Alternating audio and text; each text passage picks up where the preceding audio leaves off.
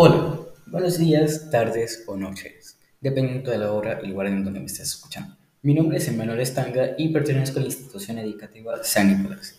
Este sería el podcast número 2 que estaría desarrollando, esta vez con el tema de cómo tener una vida saludable. Así que antes de iniciar, tenemos que recordar que tener una vida saludable depende de ti. Bien, luego de habernos presentado como corresponde y como uno esperaría normalmente en cualquier podcast, video o lo que sea, vamos a iniciar hablando sobre la energía en el cuerpo humano. Y ustedes se preguntarán, ¿a qué me refiero con la energía en el cuerpo humano? Esto entre muchas comillas. Bueno, primero que nada tienen que entender que el organismo humano utiliza energía para muchos propósitos. Y ustedes ya deberían de saber eso, ya que es algo básico. Pero aún así les daré unos ejemplos por si aún no lo recuerdan o no lo conocen.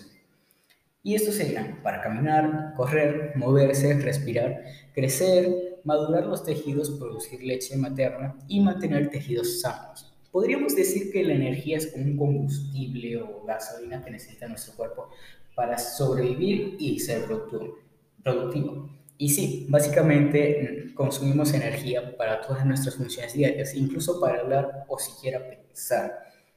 Como un dato puede ser que tu cerebro genera la suficiente energía como para tener un foco encendido durante unos segundos.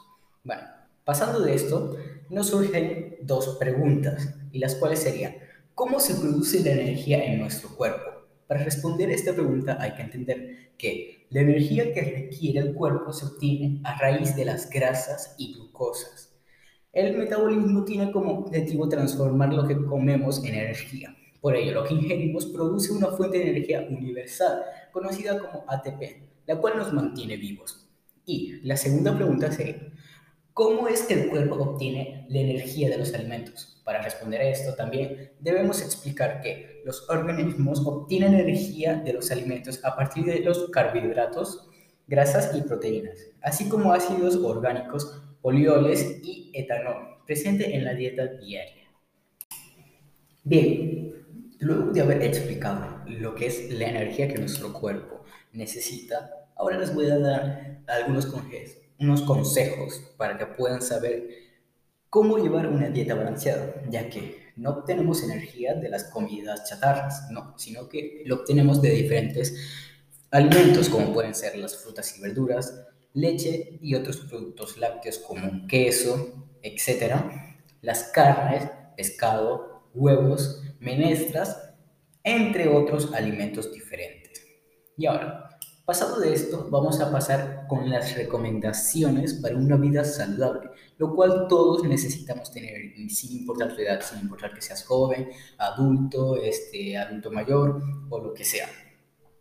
Bien, para iniciar, tenemos que tener en cuenta que no hay que tomar alcohol, mucho alcohol o de preferencia evitar su consumo total si tienes alguna enfermedad o condición anterior. También está el hacer ejercicio de forma regular y controlar nuestro peso, ya que a raíz de esto se pueden generar muchas enfermedades, como pueden ser el sobrepeso o incluso problemas con el corazón. Otra cosa sería no fumar, ya que esto puede causar serios daños como podría ser cáncer al pulmón, en el cual en muchos casos puede ser algo irremediable. También hay que tomar una cantidad considerable de agua, pero no lo típico que te recomiendan todos de beber 8 vasos de agua diario, sino que cada vez que sientas sed, en ese momento tienes que tomar agua, ya que tu cuerpo es el mismo que te tiene que decir cuándo es que necesita tomar agua. También, como mencioné anteriormente, tener una dieta saludable y equilibrada, ya que así podremos obtener energía para realizar nuestras diferentes actividades diarias. Otra cosa que tenemos que hacer sería dormir nuestras horas necesarias, lo cual muchas veces no se hace porque a lo mejor está usando el celular o estás haciendo un trabajo, pero no importa, aún así hay que darnos ese tiempo para dormir y descansar nuestro cerebro, el cual ha estado trabajando durante todo el día.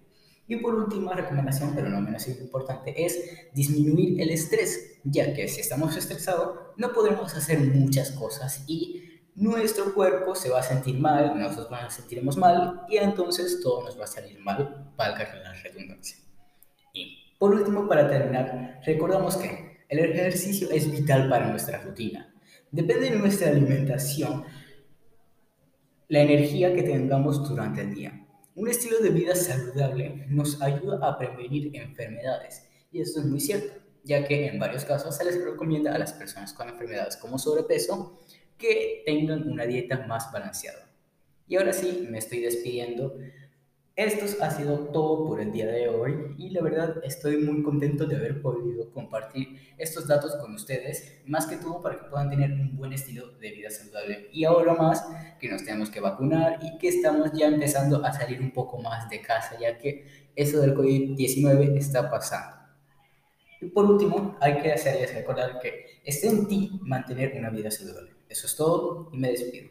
Chao.